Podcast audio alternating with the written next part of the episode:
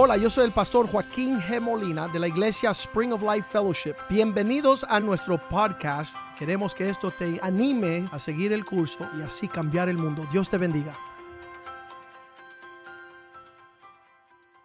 Padre, te damos gracias, oh Dios, por tu palabra. Pedimos que tú la bendiga. Te damos gracias por un fin de semana lleno de tu gloria, lleno de tu respaldo, ah, de refrigerio para los hombres, que causará un refrigerio para sus esposas, sus matrimonios, sus hijos, sus familias.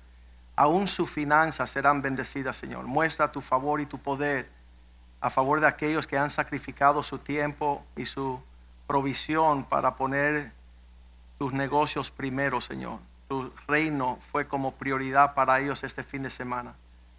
Causa, Señor, que aquello que lo que siembra el hombre, eso es lo que va a cosechar, Señor. Y tú has dicho en tu palabra que el que es refrigerios a otro, tú serás el refrigerio de ellos, Señor. Pedimos que tú bendiga tu palabra y que sea lámpara a nuestros pies, que la podemos atesorar, Señor, considerar especial. Tu instrucción a nosotros nos evita la destrucción.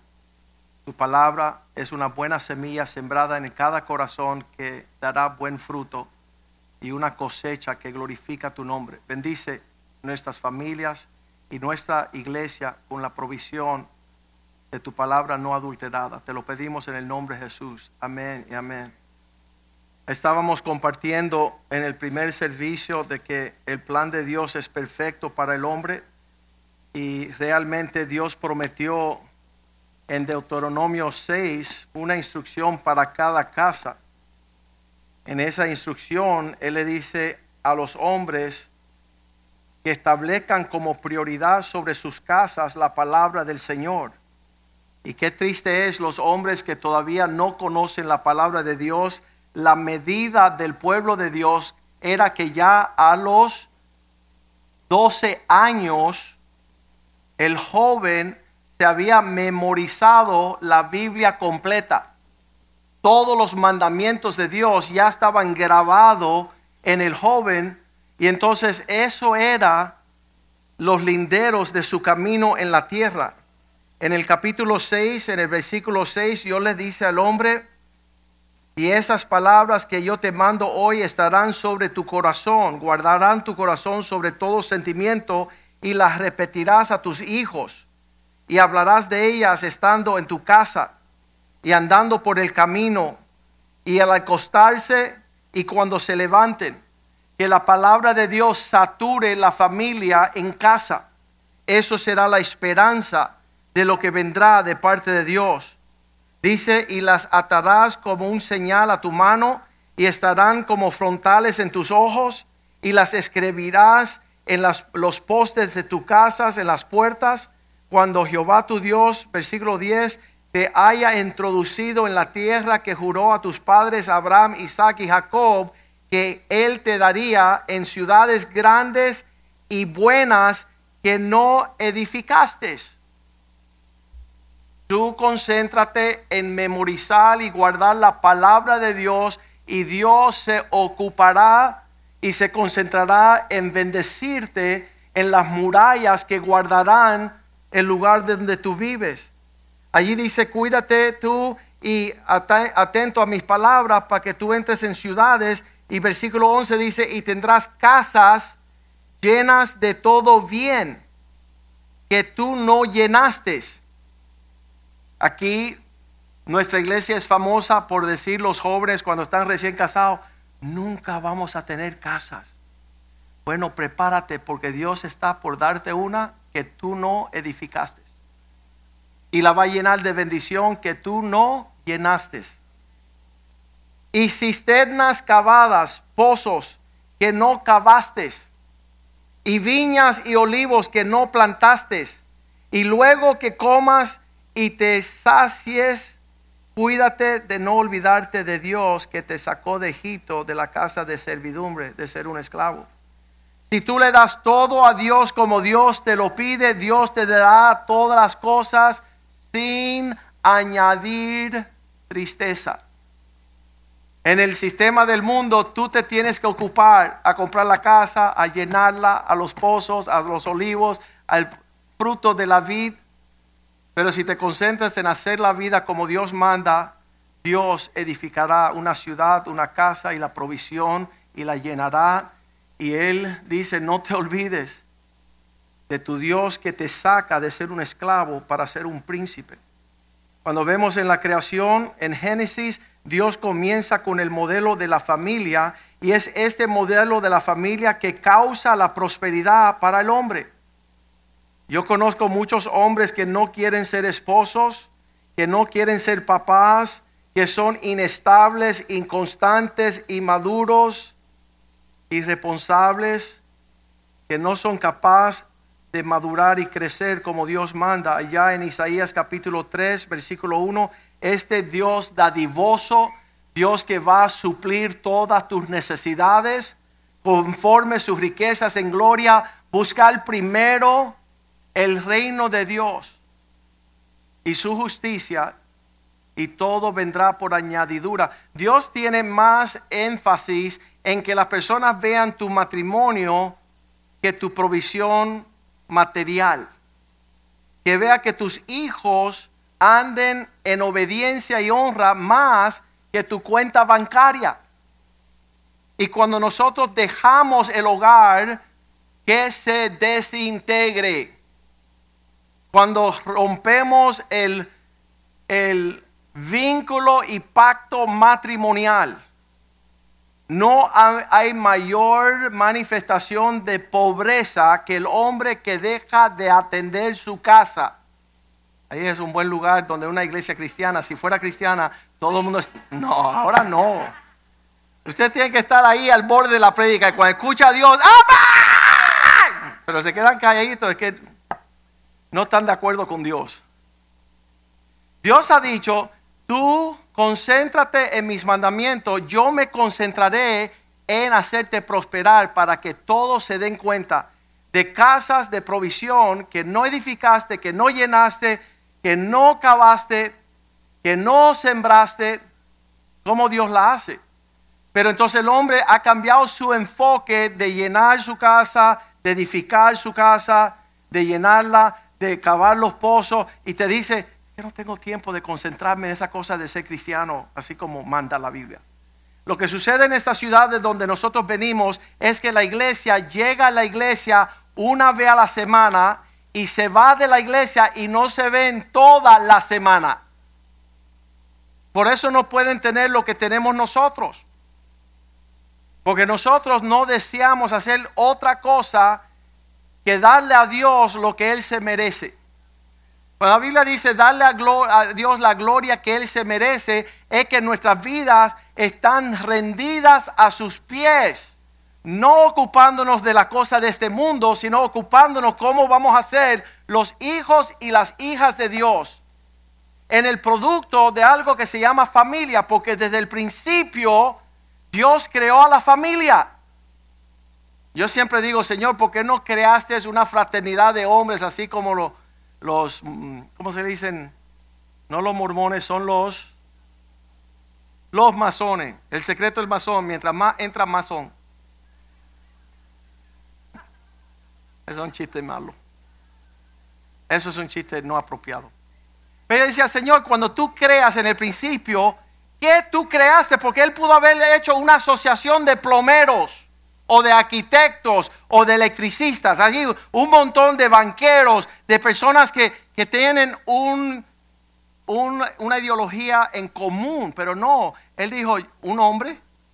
Después dice, no, esto no es bueno. Deja crearle una mujer, una ayuda idónea. Dios crea al hombre para que fuera esposo y papá. Y el hombre quiere hacer todo menos papá y esposo. Y muchas veces son papás antes de ser esposo. Porque no están caminando conforme el corazón de Dios. Y Dios crea en el principio a Adán y Eva. Y cuando empieza a darle la responsabilidad al hombre y ella falla, Dios no llegó al huerto a decir, María, ¿dónde estás? Eva, ¿dónde estás? No, dijo Adán, la responsabilidad queda en el hombre de lo que sucede en el huerto y en tu casa. Tú le echas la culpa a la suegra. Tú dices que lo que falta en tu casa es la ausencia del que manda cuando Dios te mandó a ti ser cabeza del hogar. Me senté con un hombre esta semana y le digo, ven acá, ¿qué pasó en la área de tu responsabilidad? Tú tenías que ser el valiente y, y la flecha, Salmo 127, dice los hijos dadas en la juventud son como flecha en mano del valiente. Entonces, si tú eres el hombre de casa, Dios te da un hijo, una hija como flecha, ¡pum! al blanco. Tú no dices, ay, yo no sabía qué hacer. Y la mujer que tú me diste, y tú estás evadiendo la responsabilidad de lo que Dios te dio a ti. A ti. Y por falta, le digo a este hombre, ¿cómo es que en tu casa tú, tú estás reunido con tu familia, tu esposa y tus hijas? ¿Cómo surge que Satanás que quiebre y te robe la bendición de tus nietos? No, yo le dije a mi hija que ella decidiera. Ah, tú no decidiste. No, yo no decidí. Yo le dije a ella que decidiera y ella sintió. Esto no es de sentimiento, es de obediencia. ¿Dónde está el consejo de Dios? ¿Dónde está la palabra de Dios? ¿Con quién se rodeó para un consejo sabio? Pues si tenemos aquí al pastor Rivera, al pastor Richie, tenemos el pastor Papitín, tenemos a Jules, tenemos a Joey, tenemos a Kenny, tenemos a Palma, tenemos a Mediero, tenemos pastores para hacer chocolate. El pastor Omar son hombres probados, sobrios, que han vivido la vida un poquito. ¿Con quién consultaste? Dice, no, no hablamos con nadie. Mi hija sintió. Y ahí cuando yo digo, bueno, entonces cuando ella se case, ella le va a volar la cabeza al esposo porque ella tenía un sentimiento que gobernaba el hogar. Y muchos tienen los sentimientos de los hijos gobernando las decisiones de la familia. Y Dios puso al hombre responsable. Adam, ¿dónde estás? Y la famosa respuesta, la mujer que tú me diste, ella me dio y yo comí. Ahí no había el consejo, la palabra de Dios no existía ahí. Dios dijo, no comerás. Pero ahí se insertó algo que causó que la humanidad se desintegrara de los propósitos de Dios. ¿Quiere que tu casa prospere? Busca, que la cabeza del hogar busque el consejo de Dios. Una mujer sabia dice que fue dada al hombre para una ayuda idónea. Significa que ella le dice al esposo, mira esposo, um, yo estuve leyendo la Biblia y escuché la predica del pastor Molina y corresponde que tú tomes una decisión. Y antes de tomar la decisión, como tú no eres un sabiondo y un soberbio y un todo lo sabe, yo sugiero que tú te sientes con los once pastores y busque la palabra y el consejo de Dios, porque en la multitud de consejos hay sabiduría y nos sentamos y Palma analítico, Mediero contador, el otro es médico psiquiatra para los locos. Papitín, todo el mundo está mal. Tenemos todo. Así que para ponernos de acuerdo, ¿quién? Eso es un milagro. Que estamos de unánime. Estamos unidos en un pensamiento basado en que todo el mundo bendiga todo esto para que salga la gloria de Dios, para que el resultado sean los frutos del reino, paz, gozo y justicia. No el sentimiento, porque más engañoso que todas las cosas. El corazón, Jeremías 17, 9. Perverso. Ahí ese es el énfasis que le quería dar perverso. ¿Quién lo hallará? ¿Quién conocerá? Un día tú te levantas Yo soy el más lindo del mundo. El, otro día se levanta la doña y dice, ¿qué te pasó? ¿Cómo que qué me pasó? Si soy eh, me galán aquí. Tú no puedes basar la vida en sentimientos. Yo le decía a un hombre esta semana, hay una, ay, ay Señor, hay un concepto en la Biblia que se le dice a los varones, ciñete los lomos. Y yo dije, wow, ciñete, no sé ni qué, ni los lomos sé por dónde andan. ¿Qué significa ciñete los lomos? ¿Sabes por qué? Porque la Biblia fue escrita en un tiempo donde los hombres vestían de bata. Y tú no podías ir a la guerra con la bata porque tropezabas entre los tobillos. Ceñirse los lomos es bájate, levanta tu bata y póntelo en el cinto para que puedas correr hacer guerra. Ceñirse los lomos significa no ande vagando en las emociones de los lomos. Tú como hombre no puedes decir, ay, pero yo siento que mi mamá, tu mamá, ¿y cómo entra esa bruja ahí? Tu mamá. No me dices, aquí no es de mamá, esto es ceñite los lomos, agarra tus emociones, póntate, ponlo ahí en los lomos, eh, como el cinto de justicia, y camina en obediencia. ¿Qué es lo que Dios dice? ¿Cuál es el es que no buscamos el consejo de Dios? ¿Y sabes por qué no buscan el consejo de Dios? Arrogancia. El hombre quiere hacer lo que le parece. Un, señor por ahí hace tres años se casa a su hija. Él decía a su hija, no vaya a la, iglesia de Molina porque son muy radical. Había un príncipe aquí que quería casarse con su hija. Y él dijo, no, no vaya a esa iglesia porque son muy estrictos. Eso significa que él es un torcido. Sacó su hija de aquí, la casó con un impío y la boda duró, el matrimonio duró 12 meses. Y ya no hay boda, no hay nietos, no hay matrimonio, no hay nada. ¿Sabes por qué? Porque edificaron base el sentimiento del corazón. Y no conforme la medida y la estatura y la plenitud de un varón perfecto. Entonces lo que estamos diciendo hoy, que todo lo que Dios creó desde el principio se llama familia. Y en la familia hay un hombre y una mujer que dice, por esta razón dejarán, ¿qué palabra más triste para los cubanos? Dejará padre y madre. ¿Qué es eso? Eso del diablo escribió eso ahí. ¿Cómo yo voy a dejar a mi mamita?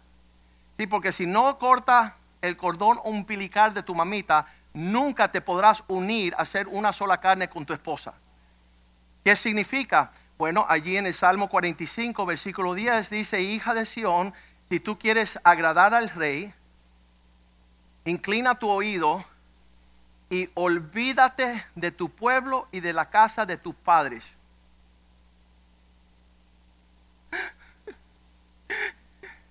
la depresión instantánea. ¿Cómo voy a dejar a mi mamita? ¿Cómo voy a dejar a mi papito sin mi hijita? Porque Dios quiere que tú seas atractiva. Versículo 11.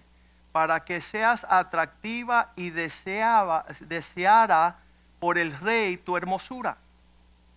¿Qué es lo más lindo de una mujer que decide un día en su madurez decirle a mamá y papá, estoy enamorado, estoy enamorada y me voy a seguir la visión y la casa y los intereses del legado y el llamado de un hombre.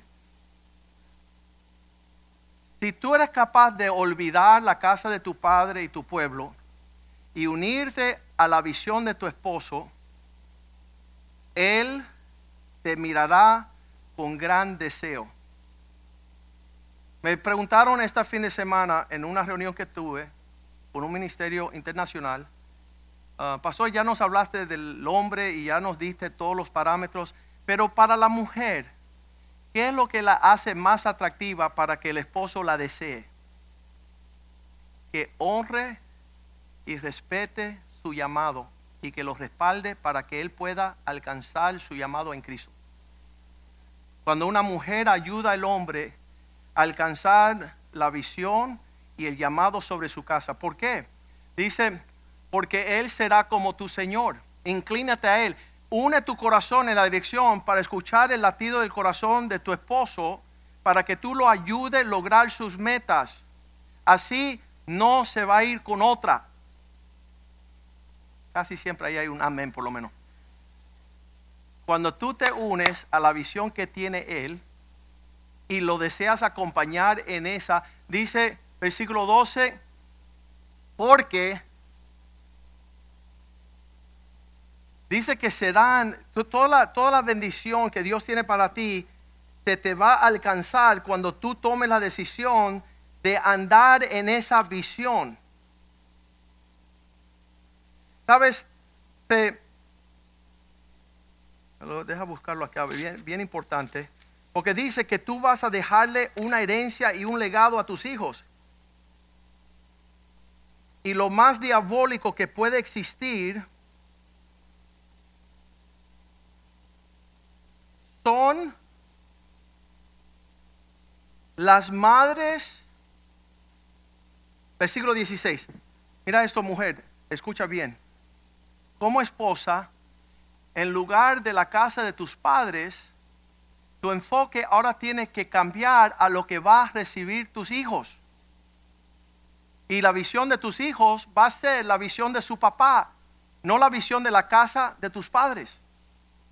Porque a quienes, si tú les entregas una visión clara a tus hijos, que es seguir y honrar a sus padres, tus hijos llegarán a ser príncipes en toda la tierra. Y yo le decía al Señor cuando me fui a casar, joven y sin experiencia, ignorante, ¿por qué tú quieres que me comprometa a esta mujer de por vida, una vida, una cadena perpetua, una sentencia criminal? Y el Señor me dijo en Malaquías, porque yo deseo que tus hijos sean simiente santo en la tierra. Y si aquí hay un rompimiento en una división, en una separación, una casa dividida no prosperará. Cuando tú traes una destrucción al hogar, tú manchas a tus hijos perpetuamente sin identidad. Esta mañana eh, ocurrió algo bien curioso. Una niña de 10 añitos me vino y me dijo, pastor, mis padres se divorciaron, mi mamá está casada con su nuevo esposo que está acá, y yo quiero que de alguna forma mi papá tenga la información de lo que tú predicas, 10 añitos. ¿Tú podrás llamar a mi papá y hablarle? Diez añitos, ella quiere la sanidad de la umbría de su papá que perdió ya su primera esposa.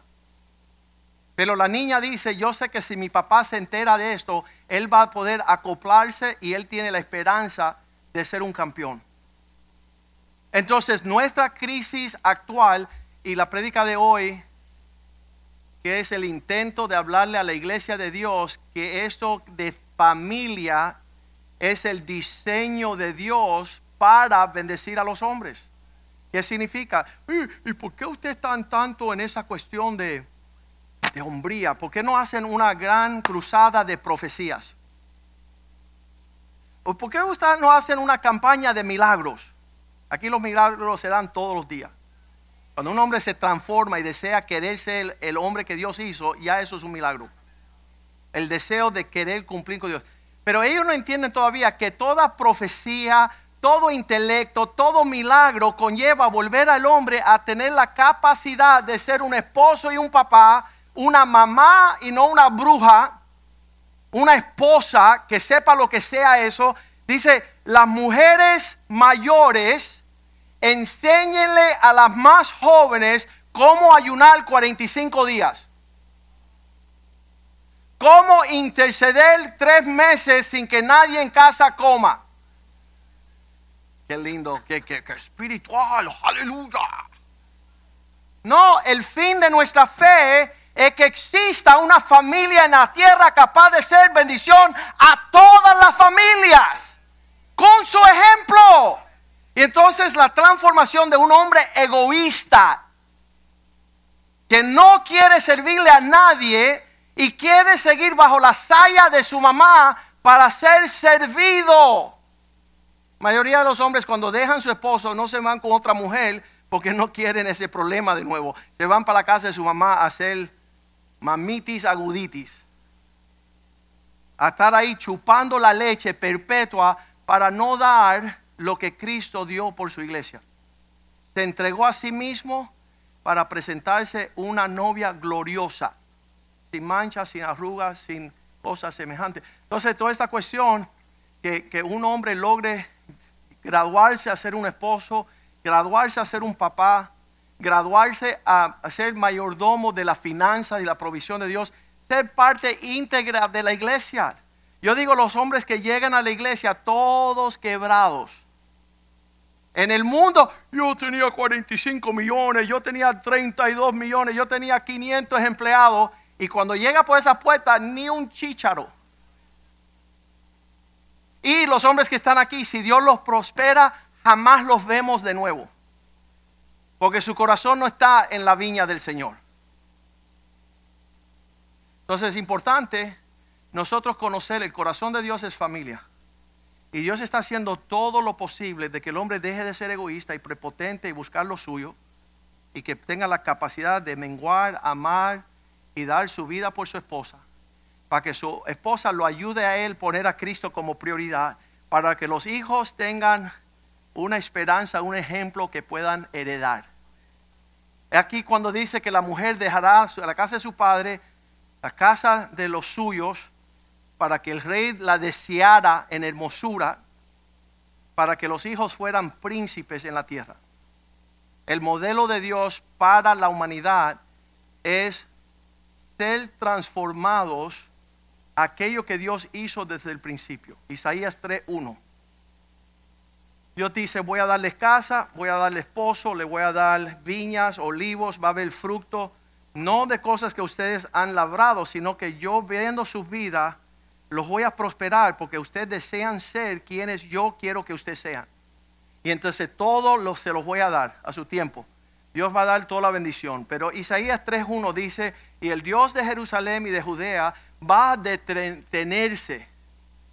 Dice, porque he aquí que el Señor Jehová de los ejércitos va a quitarle a Jerusalén todo el sustento, el sustentador y al fuerte, todo sustento de pan y todo socorro de agua.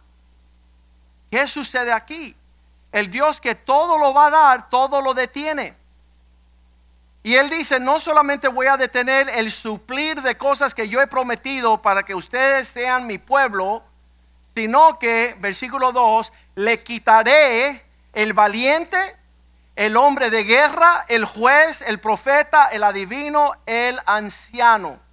Le voy a quitar, versículo 3, al capitán de 50, al hombre de respeto, al consejero, al tífice, excelente y hábil orador. Los voy a dejar en cero. No va a haber una quiebra total.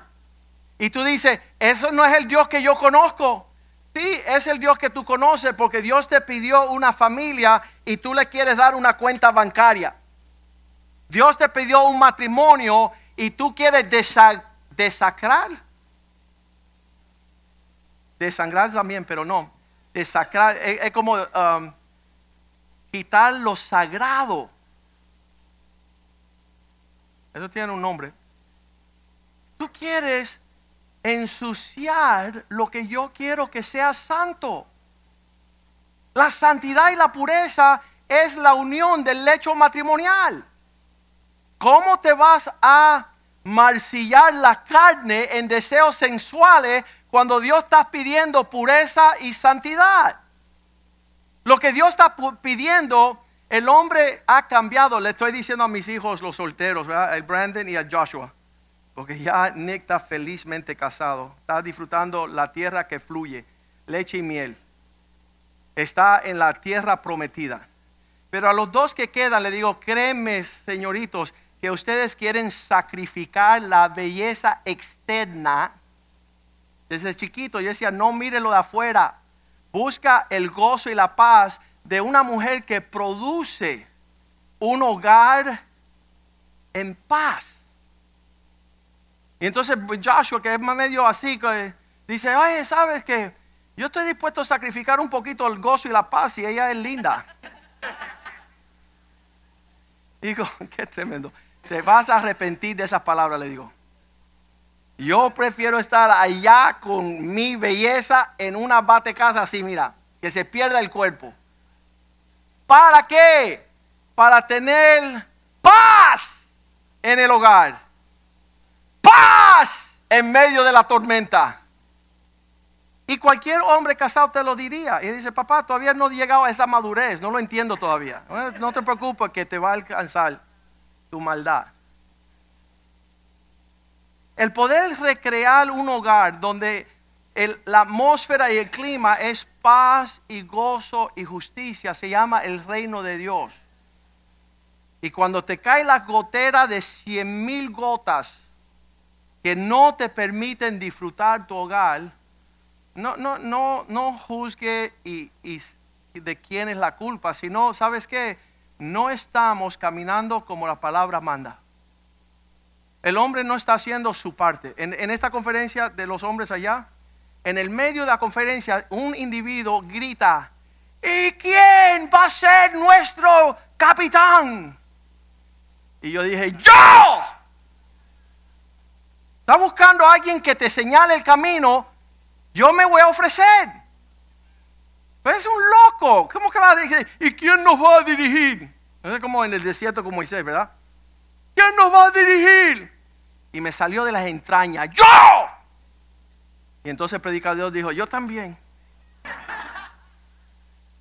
Pero cuando me tocó a mí la plenaria, le digo, oye Señor, deja de estar buscando quién te va a dirigir y empieza a dirigir tú. ¿Quién te priva de tú ser la persona que Dios manda para bendición a tu hogar? La responsabilidad de tu casa no es del pastor. Muchas personas, yo he hablado con estos hombres, dicen, no, porque no estoy de acuerdo, muy de acuerdo, el pastor. Eh, eh". ¿Sabes qué? Yo no soy responsable sobre tu hogar, tú eres responsable. ¿Y sabes por qué tu esposa no te respeta? ¿Y sabes por qué no te siguen? ¿Y sabes por qué pueden tener un sentimiento inmaduro dirigiendo tu hogar. Porque has, ¿cómo se dice la palabra? Forfeited. Has, has, has entregado tu responsabilidad de cabeza de hogar. Entonces, casado yo y ve los primeros añitos, yo le decía a ella, ve sabes, ya que estoy convencido que Dios me va a matar si yo no dirijo bien, yo necesito que tú me ayudes a ser el líder de nuestro hogar como cabeza. Yo no necesito salirme de esa responsabilidad y que tú seas la que usurpe qué va a suceder en nuestro hogar. Cuando Dios vino buscando a Adán, no dijo, Eva, ¿dónde tú estás? Dijo, Adán, ¿qué tú hiciste? Entonces, si tú quieres, ella era bien jovencita, tenía 22 años, yo 27, nos llevamos 5 años. Escucha, yo le decía, si tú quieres, te doy las riendas para ver por qué barranco vamos a reventarnos. Porque Dios no te va a dejar a ti guiar nuestro hogar, porque Él no es el que dirige la mujer para que dirige el hogar. Mira, no, no, estaba calladito todo. Interesante concepto, pastor. A ver, ah, dinos de nuevo. Ok, Dios no le dice a la mujer, tú eres cabeza del hombre. Le dice al hombre, tú eres responsable. Cuando llegas al cielo, Dios a ti te va a ser responsable por dónde terminó tu matrimonio, tus hijos, tus nietos, todas las decisiones que tu esposa te puede ayudar. Mi amor, yo sugiero que consideres este versículo. Yo vi un programa de Joyce Myers, estaba lindísimo. Yo escuché una prédica de G. Ávila y tú das tu consejo, pero la decisión la toma el hombre porque él es el que va a ser responsable delante de Dios. Ni siquiera vas a poder decir, no es que mi pastor no me... No, el pastor te da un consejo, le doy el consejo a los hombres, reúnense con alguien que es capaz de darle un consejo en base a la palabra de Dios. A un hombre en esta iglesia hace 15 años, ya estaba, eh, yo estaba hartado, eh, es un, loco, y yo le dije, mira, de los 11 pastores, ¿cuál te cae mejor? Y vete a hablar con él para que busques un consejo de la dirección donde Dios quiere guiarte tus pies. Él no estaba casado ni con hijos, gracias a Dios. Era un hombre soltero, pero anciano, mayor. Y él me dijo estas palabras, pastor, de todos los pastores que hay en la iglesia, a ninguno voy a ir primero. Y si hubiese ido a alguien, hubiese sido a usted, pero ni tampoco voy a venir a, pedirte un consejo. En otras palabras, yo quiero hacer mi propio deseo. Y entonces ahí nos dice la Biblia que Dios detiene todo sustento y vamos a ver por qué en Isaías 3. Hicimos una vuelta grande ahí, perdónenme. Um, Isaías 3, cuando Dios empieza a decir el por qué Él detiene toda provisión. Y, y una de las cosas que me hace lagrimar y llorar es ver como los hombres y las mujeres y las familias y los legados. Ayer me llegó un hombre en la conferencia, 70 años, y dice, ¿sabes qué? Después de escuchar su presentación, tengo 70 años y he perdido demasiado tiempo. Habrá oportunidad de compensar. Entonces, si yo perdí 50 años de no darle a mis hijos lo que tú nos acabas de enseñar, cómo tú me ayudas a lograr que eso sea una realidad de nuevo. Y yo creo en un Dios que restaura. Yo creo en un Dios que cuando tú te arrepientes, Dios te devuelve todo lo que el enemigo te robó. Entonces, el pesar en mi corazón es ver personas que han perdido lo que Dios tenía para ellos. ¿Y por qué pierden? Aquí en Isaías te va a decir,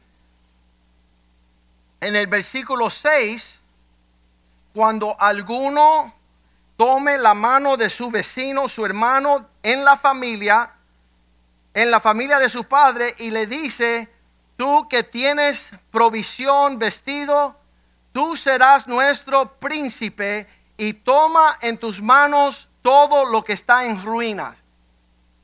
Si el hombre no se para a tomar la responsabilidad de Dios en su casa, su familia, su hogar, no hay esperanza. Dios busca un hombre capaz de alinearse. Eso es lo que estaba diciendo estos hombres. Yo lo, yo lo sentí también. Yo tengo mis tres hijos y mi niña esperando que la bendición venga por su padre, porque la bendición viene por la cabeza hasta los pies. Y yo decía, sí, Señor, si no entra por la cabeza, mis hijos no pueden llegar. Si yo estoy fuera de la provisión de Dios, un 20%, mis hijos solamente reciben el 80% de lo que Dios tiene para ellos. Si yo estoy a un 80 fuera y solamente un 20% dentro del Señor, mis hijos pierden su herencia en Cristo. La bendición que está supuesto correr a través de mí no le llega a mis hijos. Si estoy a un 90% fuera y le doy un 10% al Señor, mis hijos pierden. Entonces yo decía, Señor, yo estoy metido aquí hace 10 años en un 80% y me falta esta área y yo quiero que tú me des la... y yo llorando delante del altar en la presencia de una reunión, diciéndole, por favor Dios, déjame pararme bajo la, la lluvia, el rocío de todo lo que tú tienes, para que mis hijos lo tengan todo y no carezcan. Y Cristo dice aquí en Isaías 3, cuando los hombres le hacen la propuesta, tú responsable en tu hogar, ya que tú tienes una provisión de parte de Dios, Dios desea usarte, versículo 7, Él responderá en aquel día diciendo, no tomaré ese cuidado, no me hagas responsable de ser cabeza de mi hogar. Porque en mi casa estoy concentrando en mi pan y en mi vestido y no me hagas príncipe del pueblo. Se llama un hombre irresponsable. Nosotros le decimos eso un afeminado y un flojo. Que no quiere tomar cargas sobre sus hombros que Dios le otorga como cabeza del hogar. Versículo 8 Dice el Señor que Él mirará. Por esta razón está arruinada Jerusalén y Judá. He ha caído porque la lengua de ellos y sus obras han sido contra el Señor para irritar los ojos de su majestad. Versículo 9, la apariencia de su rostro testifica contra ellos. ¿Has visto una persona que tú quieres llamarle la atención y te esquivan con el ojo y te, se hacen como que no te vieron? Dios te está llamando a una responsabilidad mayor en su casa, en su reino, en, su, en la carga de la casa. Necesitamos a alguien que ayude a Fernanda y hacen así. Sus rostros testifican contra ellos. Están buscando que se termine la prédica rápido. Hoy la ocasión extendió la prédica. Están locos por montarse a un carro e irse para no ver a Cristo hasta el próximo domingo. Para no estar envueltos en la obra del Señor. Los cantantes, los que tocan música aquí tres veces a la semana, se están preparando. Tienen que estar aquí antes todos. Tienen que ensayar. Muchas veces se van de la iglesia a las 12 de la noche. ¿Sabes para la gloria de quién? de Cristo. ¿Sabe cómo están los cielos sobre esos hogares? De par en par.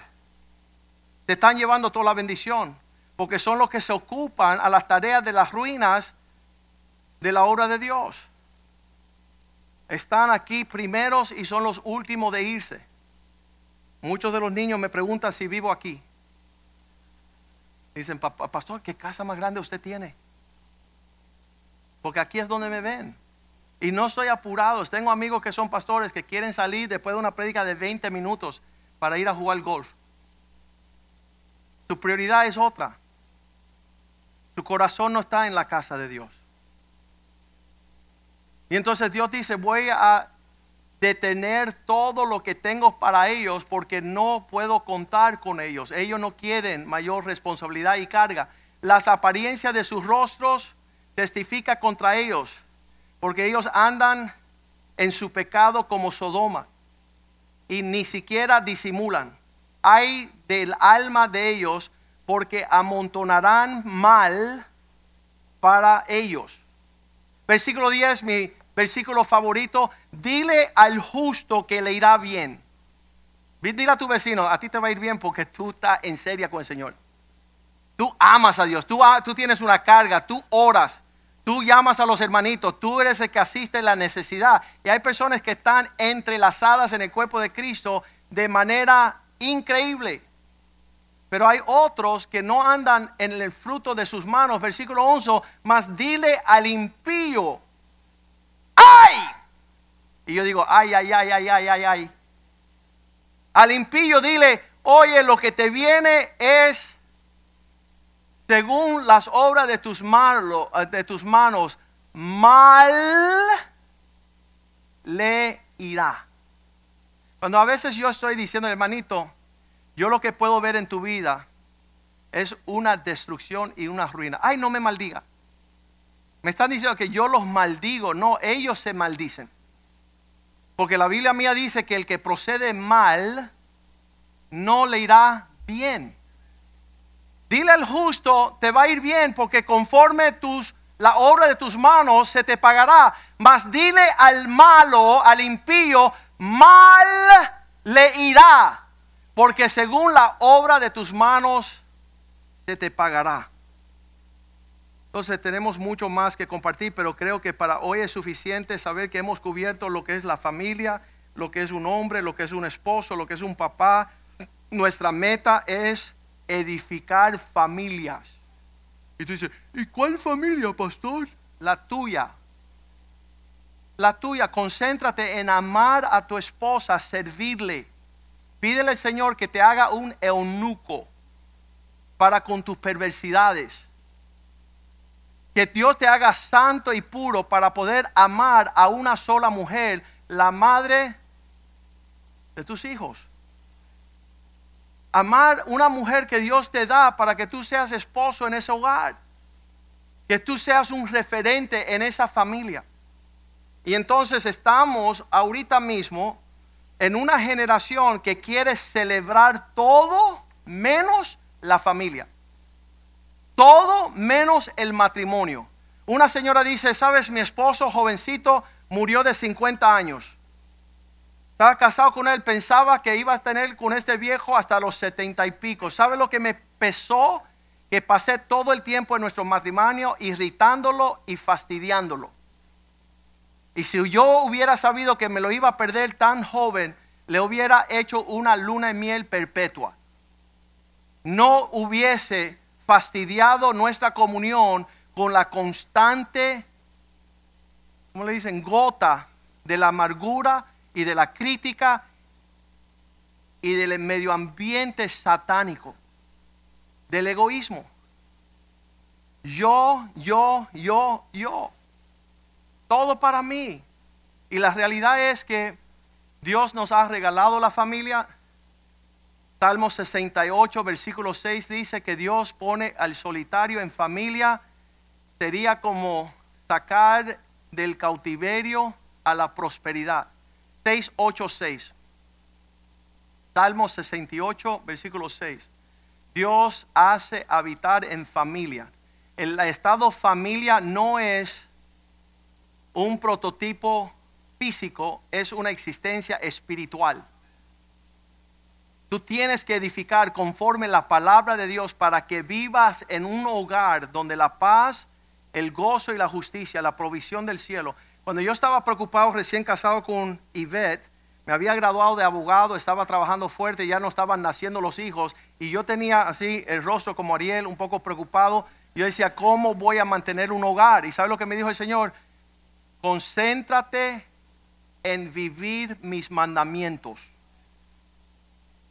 En Génesis 18, 18, Dios dice, Abraham, haré de ti una nación grande y fuerte grande y fuerte, de un hombre, una nación grande y fuerte, para hacer una bendición a todas las familias, todas las naciones de la tierra. Versículo 19, porque Él va a mandar su hijo y su casa que guarden los caminos del Señor, que cumplan con sus mandamientos. Joaquín, si tú guardas mis mandamientos y enseña a tu familia a honrar a la Biblia, no te preocupes de tu provisión porque de eso me encargo yo.